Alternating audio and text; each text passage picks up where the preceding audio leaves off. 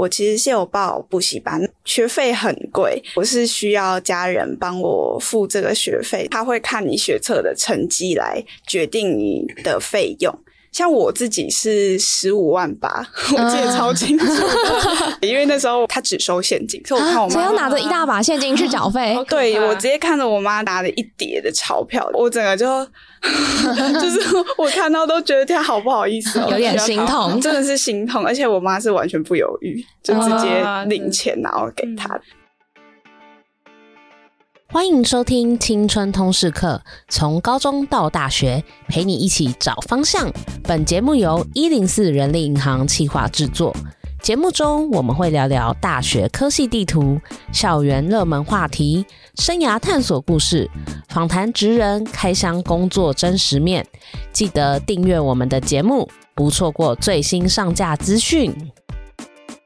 Hello，大家好，我是丽丽。那新学期开学两个月，大家还适应吗？那如果你是小大一的话，你还喜欢自己现在在读的科系吗？那对于少数的同学来说啊，为了想要读到自己喜欢的科系，他们可能需要再做一个重考的决定。那其实我们观察到重考的人数啊，它其实在逐年的上升中，自己是直接从个人申请进到大学里面。那其实我还蛮好奇的，重考生他们自己的一些心路历程的。那这一集呢，是跟校园播客共同企划的集数，我们会跟大家聊。聊聊重考的一些经验。那今天的来宾呢，分别是婷宇跟云熙，他们各自都有重考的经验。那我们的共同主持人是易颖。那我们先请他先自我介绍一下。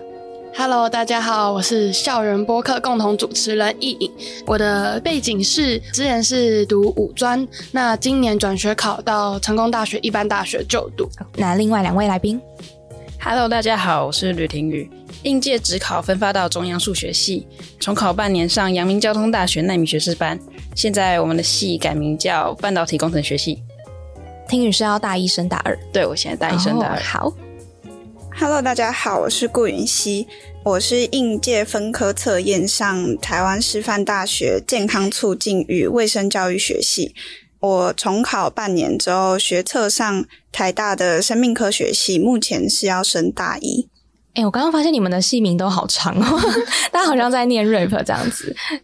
那想要问一下来宾说，哎、欸，你们自己各自经历的课纲是什么？我是应届一一零，然后重考一一学测，所以我刚好夹在新旧康之间。那我是应届一零八课纲的第一届，那重考就第二届。哎、欸，其实不管大家经历的是哪一个课纲，我觉得重考这个决定，可能对于你们来说都是一个还蛮重大的选择吧。因为你可能就代表说你要跟其他的同学走向不一样的路。那蛮好奇你们当时候为什么会选择这个重考的决定？你们当下的那个心路历程是什么？应届准备职考的时候，我刚好遇到疫情，只能待在家。但我自己的习惯是都在学校或图书馆就把书读完，回家就开始放松追剧，所以遇到必须要在家读书的状况，就有点没办法适应。嗯，再加上指考日期延后，所以我很早就读完的内容就变成我不知道再多读什么，就开始追剧。后来上战场的时候就忘记一些细节或重要观念。哎、欸，追剧真的是一个放松啊！但是在考试前面好像有点东西嘛。其实我原因跟婷宇很像，当时我也是刚好遇到疫情，在家里。关了几个月，那时候我也是回家就完全没有办法念书，我会很容易就放松，而且床就在旁边，所以我可能念书念一念我就超想睡觉，所以那时候就念的蛮失败，而且我发现我准备考试的方式有蛮大的问题，所以我最后就到了很不理想的消息，决定就重考。哦，哎，那庭宇，你自己的重考的其中一个原因，也是因为你想要再考到自己理想的第一个校系吗？没错，我那时候在职考的时候有定定目标校系跟保底志愿，我的目标校系就是去新竹读书，清大跟交大，最后分发的是到我保底志愿的第一个系，就是中央数学系，所以我就直接选择重考。然后毅然决然的，对，嗯，目标非常明确。你们要怎么去知道说，哎，自己的目标就在那？那你们要如何摆正心态去面对重考这件事？你们在准备的过程中，舒压的方式是什么？重考的时候，我每周五都会看一集韩剧，做自己有兴趣的事，就会让自己放松。运动也是，可以慢跑、走路，都可以让自己暂时抽离压力，整理自己的状态。如果讲摆正心态跟确定目标的话，我觉得是因为我前面有讲到说，我就是因为疫情，然后待在家里就容易放松，整个很涣散，也不太确定自己要什么。我既然都已经决定我要再花一年，花很多的钱时间在重考这方面，那我就不能再像之前一样，就是目标不明确，或是很容易松懈，不知道在干嘛。基本上想到这边，压力就会有一点上来，那自然就可以摆正我的心态了。那我舒压的方式，就是因为我有去重考班，一到六都是要自习跟上课，那每周日就是放假日，我就会去游泳或跑步。我不太会看手机，因为对我来说，如果追剧，我一集就是会停不下来，对，我会一集接一集，所以我不太会碰手机。但我觉得运动对于我的心情放松蛮有益处的，所以我都会经常去运动，或是我每次。下课的时候，我也会自己回家，因为补习班离我家蛮远的，那我就会走蛮远。其实可以坐车，那我会用走的，就在过程中让自己放松。哎、我刚刚听到一个重点，就是除了大家各自都有一些准备考试的方式之外，其实放松也是一个很重要的一个选择。就不能因为说，哎、我就是因为我要重考，所以我全部的时间都要砸在读书上面，这样反而好像是一个有点没有这么健康的方式嘛。就还是要让自己定期的有一些纾压的管道，可以去宣泄自己的一些压力。刚刚婷有提到说，你自己是跨课纲重考的同学嘛？那因为跨课纲重考的话，通常做的是考完学测，你可能就一样会有个人申请，要准备学习历程或是一些面试的阶段嘛？那你那时候是怎么样子去准备这些东西的？新课纲的学习历程可以用旧课纲的小论文或科展去取代，但是其实很多地方没办法填满。对，然后我刚好又没有科展或小论文，所以我那些地方是空白的，可能旧课纲的学生会比较吃亏。不过这就是我选择重考的代价。所以你成绩够高，就会盖过那些空白了。了解，就等于说那个学测的成绩还是一个敲门砖。然后如果说你的成绩够好的话，你可能就可以填补一些自己之前没有的一些资料，或者是比较可能没有办法达到的东西。这样子，这边想就是小补充一下，嗯，因为其实我也没有用学习历程档案，虽然我自己是行特纲，哦，因为其实它是分学习历程档案跟备审资料，就是你做 PDF 档。对，所以其实我在高中的时候，我是第一届，那其实学校老师也都搞不太清。清楚到底学习历程档案要干嘛，所以他可能为了学习历程档案开了课，然后叫我们去上，但其实老师也不知道要干嘛，那我们也乱做。其实我的档案也都是一片空白，要不然就是不能用。我现在就是完全不敢点开，因为里面东西都抄，然后我小论文也乱写。对，反正我自己是做备审，所以其实我觉得这个。影响不大啊，因为其实教育部有规定说，一定要让学生可以选择备审这个方式。就如果你不要用档案，可以用备审，嗯，所以我觉得这还好。或是像婷宇说的，你成绩够高，其实 这比较不影响啦。对，你先把你成绩拉高，那其实等你考完试，如果你想要再做什么活动，考什么检定，都还来得及。你就先不要想那么多，你先把成绩拉高比较重要。那你们自己家人是？支持你们重考这个决定的吗？家里人都非常尊重我的决定，身边好朋友可能会有些不谅解，他们认为重考时间成本太大，并且花不少钱。再来就是可能会有落后别人的疑虑，但其实大多数朋友都是很为我加油的。还记得学测前一天收到不少讯息，替我加油打气。挺感人的。那我的话是家人跟同才都蛮支持的，因为我自己是有先把我的目标消息都列出来，然后把我的兴趣都很完整的告诉我的家人。那我的家人跟同才都很支持，因为。我其实是有报补习班，学费很贵，我是需要家人帮我付这个学费，所以我当初是先把我的目标消息都很明确的列出来，也把我的兴趣走向都告诉我家人，然后跟他们说我现在需要进步的幅度有多少，让他们看到说我有这个进步的空间，也有努力给他们看，他们也蛮支持的，就是决定相信我一次。那时候其实我跟我。我妈讲完的时候，她蛮立即的就带我去找补习班，也陪我一个一个听补习班老师的讲课，所以其实我蛮感动的，因为我觉得要付这么多钱，那个学费十几二十万这样，我家人可以二话不说帮我付，我真的很感动，所以这也成为我一个动力。我家人都这么支持我，我就应该要好好念书。那我朋友他们都很支持，除了有传讯息跟我加油，问我要不要一起吃饭啊，甚至也有比较好的朋友有特地送一些甜点啊，或者是一些零食到补习班给我吃啊。那你在重考补习班有交到朋友吗？我觉得算有啦，但其实我进去的时候蛮孤僻的，这我觉得我进去不是为了社交，我也是，就是我整个就把自己封闭在我的位置里面，下课大家聊天啊，还甚至有人下课约出去吃饭，我都觉得好夸张哦，不知道怎么说。其实是来交友的这样子。对呀、啊，我整个傻眼，而且很多人还会在里面交到男女朋友。对对对，重考班是爱情培养皿超多，对啊，超扯的，我不能接受，所以我就不行，我不要听他们，我也不要看他们，就我自己做我自己的事情。那你们重考班上课座位男女会分开坐吗？不会，他好像是自选的，然后自己划位这样子。对，我们是有上课的，会分开，男生一边，女生一边，然后中间像什么。分红海这样子，这样也可以交友。因为下课其实老师管不了，我甚至有听到有同学会就躲在楼梯间这样子聊 天，然后午休都跑不见。我真的觉得浪费钱，到底干嘛啊？那我好奇一下，你们要如何判断自己要再学重考，或者是说自学，或者是说哎直接休学去重考班呢？我自己是有去重考班租一个自习位，因为我从小就没有补习的习惯，所以我不认为补习会对我。有太大的帮助，但我觉得去重考班是必要的。至少你要有一个环境，让你每天专心念书，避免在家里自习心态不稳，造成读书成效不佳。至于要不要上课，就看自己决定。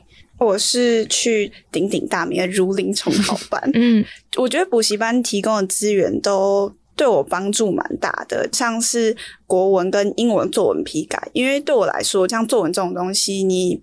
找不太到自己的盲点，你可能一直写一直写，但是你也不知道你到底问题出在哪里。我觉得这需要有老师帮你，还有一些各科解题，像是我其实理科大部分都不太好，所以 我需要老师帮我。还有我觉得上课内容也都蛮详尽的，讲义也整理也不错，而且有很多周考跟模考，可以让我一直反复的练习，找到我错误的地方。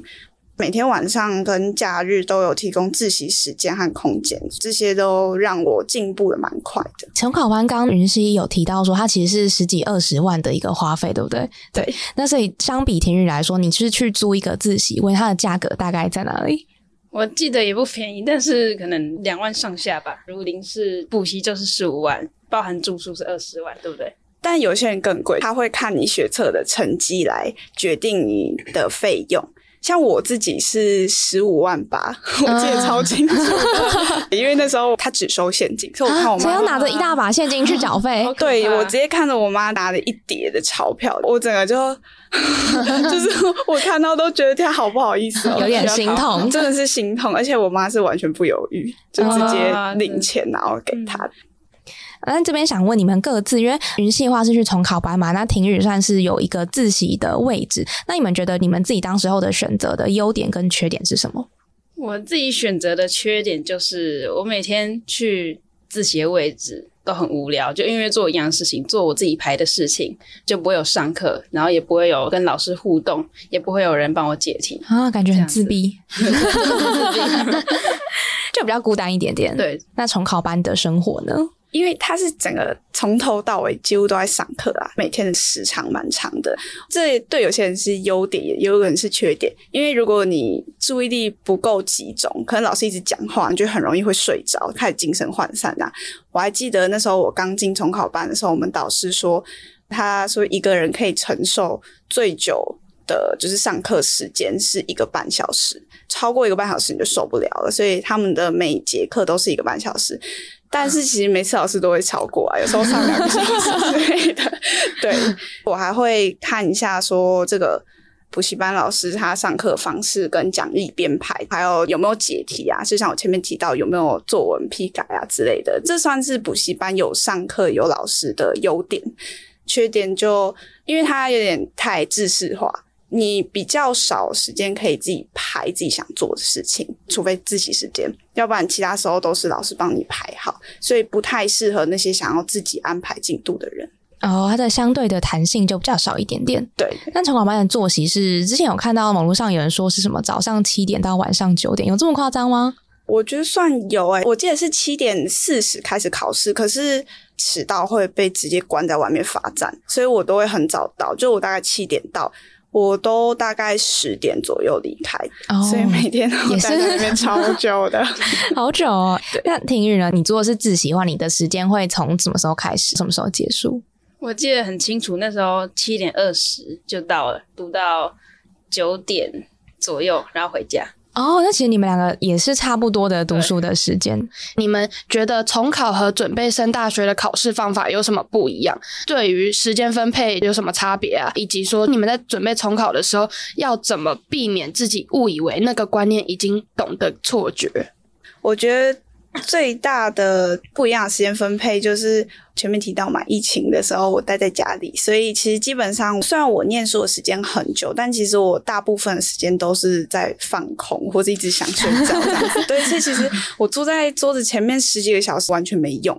但是我在重考班的话，我就时间被划分的很明显，就是前面提到我有课表，就我现在就要上这堂课，然后我现在就是自习时间，我现在就要复习什么东西，我现在就要考试，所以就会分配的很明显。那我觉得这样子是可以比较有效率。啊因为你现在就知道你要做什么，那也不会说做同一件事情做太久。因为有时候你一直在念同一个科目，其实你会疲乏，就念不下去。等到你念太久，再换下一科的时候，整个效率就会变得很低落。所以我觉得重考班这部分是让我时间分配变比较好。要怎么避免自己误以为观念已经懂的话，因为其实我在之前。第一次考的时候，我其实基础观念不太熟悉，但是我一直觉得自己好像很会的那种。对，而且我这样是一直先刷题，所以我觉得这样其实不太好。所以我在重考班的时候，因为我们是直接从最基本的观念开始上，然后慢慢往上叠加，所以它不会让你有那种错觉。你直接打好你的基础，你在考试的时候可以一直找到你错误的部分去做错题本，子复习，就不会有这种错觉啦。我想问一下，所以重考班的课程，它其实是帮你从零开始全部教起来吗？还是说它会从比如说哪一个程度开始往上教吗？这其实是看你的报的班。就我前面有讲说，看你学测成绩，它会分学费，会分你的班。哦，还有什么四楼、六楼、八楼这样子？什么阶级吗？对，然后还有二楼。那我只是在四楼而已，所以其实我是。偏基础，但是有一点难度，所以他其实对我来说算是可以把基础打稳。那他不会把基础关系讲太久，但是他会带过，讲义都会有整理好。如果你真的不太会，他都可以在里面看，或是直接问老师。那时候就是把基础打蛮稳的。所以二楼是最基础的嘛，但是就是二楼有社会组，因为我们大部分都是要考医科的，就是医科保证班这样。但是我们也有社会组想要重考的，那他们就会在二楼。因为像我自己本身就也是报医科。保证班，但是我没有上一科。Oh. 像我们班有很多人是那种重考三四年，oh. 甚至还有他好像念完六年药学系，职业了大概五年吧，然后回来重考，这样 oh. 就他考了两年就考上医学系，超强的。天哪！对，所以我觉得根本是看自己啦。你觉得你自己可以，然后相信自己念书，其实基本上就可以了。对我来说，方法其实差不多，只是重考的时间更自由，因为我没有去上课。这意味着时间管理对我来说变更重要，要为自己做出的决定负责任，检视自己有没有弄懂。最好的方法就是做题目，但跟云溪讲的一样，不要假装自己会了。不可以假装，不可以骗自己。没错，哦，有时候会陷入以为自己很懂的那个漩涡里面，就继续往前。但后来我写题目的时候发现，哎，这里不会这样子。对，没错，对对对。但同考这半年或是这一年的期间呢，你们自己有没有各自经历过一些可能很怀疑自己的时候，或是想说啊，为什么我现在会坐在这里，然后再读这些东西？其实我一开始的时候很相信我自己可以做到，但其实很多朋友都会说，你怎么想要花这个时间，花那么多钱去重考？印象最深刻是有个好朋友跟我说过，每个人都有自己的时区，没有必要给自己压力，逼自己跟上大家的步调。重考并不代表比别人晚了一年，换个思考方式，你获得了一年，可以思考什么对你来讲真正重要，想学的领域是什么，真正留在身边的朋友又有哪些？最重要的是遵从自己的内心，做出不会让自己后悔的决定。我我觉得我应该不算有太质疑自己的时候，但是因为其实，在重考班压力很大，竞争也很强烈。因为我们像每次考试都会有整栋的排名啊，什么？那个榜单应该很长吧？这样子。对，而且他写的超小，那个数字超级超级小的那种，因为他会把每科都写出来，然后列的超长。你看着那个排名的时候，你会觉得压力很大，甚至会有点比较啦，会觉得说你学测成绩其实没有很好啊，你还进医科保证班，你觉得你自己上得了吗？这样，哦、你会觉得压力超大，甚至会有某些老师也会一直说。你没有上医科，你就是很废，就是让人觉得压力超大。其实我当初目标其实没有那么远大，我已经有设立好自己的目标校系。可是旁边人一直这样讲，你就会开始质疑自己说：那大家是花那么多钱进来是要考医科，以后赚得回来吗？没差这样子。但是我，可是那我呢？我上的校系好像不太好，这样就开始质疑自己的系。但是。最后我觉得不重要，因为我有朋友，他其实也没有要考医科，他的目标也不是那个，他也有鼓励我，跟我说都不重要，你自己想好比较重要。如果你根本对那没兴趣，你去念也没有意义。也有老师或学长姐跟我讲说，岁月会沉淀谁是真正的英雄。努力到无能为力，拼搏到感动自己。就算你觉得很辛苦，但没有关系，因为人生很长，用一年追寻并成功达成自己的目标，其实很划算。哎、欸，我蛮好奇，云溪，你妈妈会不会看你的重考班成绩呀、啊？哦，讲到这个超恐怖的，分享一下，分享一下。重考班会寄成绩单回家。哈对，而且他不会通知你，就无预警直接寄到家，所以你完全没有办法拦截，连去信箱等都没有办法那种。所以有时候我考的不太好，然后或是有时候有点退步，被我妈这个回家的时候，她就把成绩单放我面前说这是什么。可是他其实没有真的责骂我啦，因为他其实。也知道我压力真的很大，只是他跟我说，你要确定你知道你要什么。如果你知道你要什么，那你就要知道你要努力多少。如果你现在一直这样继续退步下去的话，你觉得你真的到得了那个消息吗？你要好好问你自己。有寄成绩单也可以让家长有点鞭策你，这样，要不然你会一直自欺欺人。动牌你就在教室看到的话，其实你也可以蒙蔽自己说没关系啊，我真正考试也不会这样啊什么的。对，那、啊、你们大概都是多久会有一次？寄成绩单的这个动作，我有点忘记了，但是蛮长的。他周考也会记，模考也会记，所以你就会被迫一直面对自己的成绩。那你成绩单都有留着吗？没有，我看完都被我妈妈我就丢掉了。哎，婷宇自己会有遇到家人给你的压力吗？重考的那段期间不会，因为我家人就怕我压力太大。所以他们其实那时候连我什么时候要学车都没有 哦，就给你很多的自由，就是让你自己去负责处理这样。但是我在追剧的时候，他们还是要来关心我。哦，哎，怎么现在在看剧这样？哎，你们重考前跟重考后有没有发现自己有哪些变化或者是成长？例如说成绩有没有什么影响啊？读书技巧有没有变化啊？或者是说，哎，心态或者是目标有没有任何的影响变化？改变我最多的是读书态度。以前我常常写题目，可是不管怎么写，都是可能八九十分，就是有一个坎在上面。嗯，但是我没有特别执着在检讨自己的问题，所以当同样的错误到考场上还是会出现。后来重考的时候，我都会特别用心检讨自己为什么写错，做一个错题本，在考前的时候可以浏览。其实我成绩算是变化蛮大的，就是每科都有进步。那我最烂的就是数学，其实我本来很怕它，就是会一直骗自己说好像还可以。嗯，所以我虽然有在念，但是明明那一科是我应该最努力的，但因为我就会太怕它，然后就不想碰它。嗯，所以其实当初我真的是因为数学一落千丈。我想去的系就是得看数学，所以我就上不了。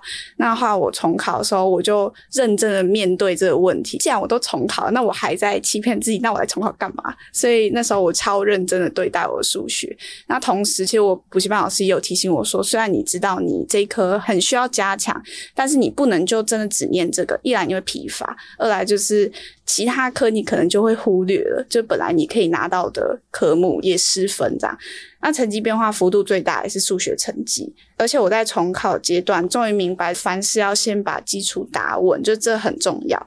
那以前就前面有提到，我会一直疯狂的刷题，然后没有先熟悉基础知识，然后也是一样，就自欺欺人，觉得自己都会，然后所以就没有办法融会贯通。还有我重考的时候也会像婷雨一样，就是做错题本，因为我觉得这在重考阶段至少超重要，因为可以订正、检讨错误，尤其考前还可以拿出来。看，因为有时候你考前你太多讲义，然后每个都超厚，你也不知道带哪个。上考场那么多，你也不可能看完啊，就只有二三十分钟，你一定要拿最重要的东西去。所以有那个错题本，看它你就知道在考前要重新再复习一遍。我觉得是蛮好的一个习惯，在重考的时候养成的。哎，我这边想再额外问一下，因为刚刚你们两位分享都比较偏向是自己在成绩啊，或是读书技巧上面的一些调整嘛。那因为你们后来重考也算是有到自己理想的科系嘛，那你们会不会就是在这一路上自己在看待一些目标，或者是在达成的一个过程中，你们自己的一些心态或是看法有一些调整？心态的话有变成熟，因为报补习班学费很贵，是不能随意说想去就去，不去就不去。做这个决定就是有让我变成熟，而且让我知道就是要看着目标前进，这很重要，就不能中途放弃。对我来讲，最大的改变就是我看待时间这件事情。因为我现在是大一升大二嘛，所以我刚好也进去大一一年了，我就可以比较知道说我要做什么事情，不要做什么事情，就不会浪费时间在不重要的事情上，做很多事情又比较有效率。听到这边，因为我觉得重考这个经历每个人都不一样，那每个人可能都有各自要努力或是很辛苦的地方。那如果给你们再选一次啊，你们自己还会做重考的这个决定吗？我觉得还是会重考，这是一定的。虽然这一年就是要承受花父母非常多钱，又不一定会达到预期小系的压力，但是我觉得坚定意志、努力过后收获肯定不凡，所以我觉得是值得的。我一定会重考，因为原来的校系我真的不喜欢。就算我进去，我可能还是会想要转系或转学考，还不如直接花一年认认真真的去准备考试到自己要的校系。再选一次的话，肯定是要重考的。虽然花了一年。冒着风险，但其实人生这么长，你这一年在你可能七十五年人生根本无伤大雅。主要是清楚自己想走什么路，设定目标校系，不要质疑自己能不能做到，专心读眼前的书，规律作息，到时候上战场自然会有好结果。最后，如果说有学弟妹想要重考的话，你们会想要给重考的学生什么建议？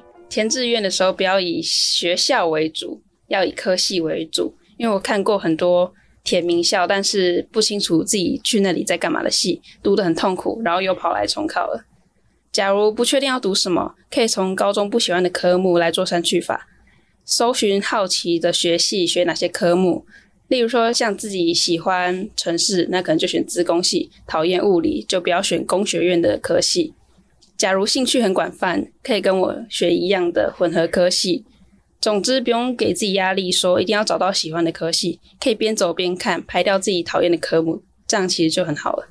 就是至少不要选到自己完全不喜欢的科系，然后又浪费了可能一年或半年的时间在那个科系里面。我跟婷雨很像，就是要先设立目标校系，我觉得超级重要，就是一定要诚实。这一点非常重要，因为我前面有讲到很多次，就是我一直在自欺欺人，那这个就造成我失败。我觉得这真的是最大的原因。你可以欺骗自己说，哦，我自己这科好像很厉害，或者我好像这个观念会，那这样就一定会失败。所以你要先诚实面对自己原来的成绩和弱点，不用怕别人好像很强，不用管别人，你是在自己的时区，你在走自己的路，那别人也在走他的路，所以不用管别人。你要妥善安排读书计划，而且要。要确实的执行，不要安排了之后就一拖再拖，这样也没有用。其实重考并不可怕，就不用那么担心。当初为了坚定意志，有用一个方法在这边分享一下，就是我有在房间各处墙上，就包括天花板，天花板超重要，因为你睡前躺的时候可以往上看。对，就是天花板一定要贴。想去的校系名称再长都要把它写下来，而且那时候我写超级多张啊，然后就狂贴。我妈把我房门打开的时候，她整个傻眼，就说：“你在干嘛？” 她以为你在写什么符咒什么的。对，然后她还跟我说：“要不然我帮你用印的，我可以帮你印超多张。”我说：“不行，就要用写的，因为你在写的时候，你就一直想那个戏，一直想那个戏，所以这自己写超重要。你写满贴满之后，每天因为我补习班下课其实很晚嘛，回家就不会再念书，因为隔天又要去念书，所以没有关系。我回家之后，我就会洗个澡，躺下来，我就直接看着天花板我的戏，然后四周所有都是我想要的戏，看着它，然后慢慢到睡着，然后隔天早上醒来又是那个戏，我就觉得好像自己已经到那个戏，就是这样的渴望可以一直 push 我往前。好像有听过一个方法，你闭眼睛休息的时候，你可以想象你自己在自己喜欢的大学走动，然后你一直想，一直想之后，你就会真的去到那里走动了。对，我还听过有补习班老师说，他之前有个学生，因为我不是说大家都是医科保证班嘛，有学生他真的很想当医生，然后他就跑去加老师的 FB，每天早上都会传 Messenger 给老师说。老师，我今天要当医生，每天都传。他传了一年之后，他最后真的考上医学系。然后我妈说：“那你可以跟我说，我想要去生科。”每天都说：“我想在实验室，我已经在实验室了。”我觉得这蛮有用，你就一直在催眠自己。那当然你自己要身体力行啊，你本身也要有念书。不能过度催眠。好，那非常谢谢今天听日跟云溪跟我们分享他们当时候在重考班一些辛苦的经历，或者他们自己走过的一些技巧啊，或者是想跟学弟妹分享的一些方法。但是我就刚刚听到云溪分享很好，就是你要诚实的面对你自己，因为其实，在重考的这半年一年来讲，你可能很多时候。你就要跟自己相处嘛，你要重新的去挑战自己，或是你要去重新的去面对你当时候可能有点怕，或者是不敢去正视的一些事情。那刚好在这个时间里面，大家就可以好好的去反思。那也可以透过不同的方式去读书，最后去考到自己想要的科系。那也希望说这一集的内容可以对想要重考的学弟妹，或者是对还在犹豫要不要做这个决定的同学一些小小的建议。那我们这一集就差不多就到这边喽，我们下一集见，拜拜，拜拜。谢谢你收听这集节目，好想知道你听完有什么想法，欢迎到 Apple Podcast 留言告诉我们，并打五星好评，或到我们的 IG 一零四 youth 留言，让我们知道你在探索自我、找方向的过程中有没有遇到什么问题，也欢迎敲完主题哦，你一定可以找到最适合自己的路，我们一起加油！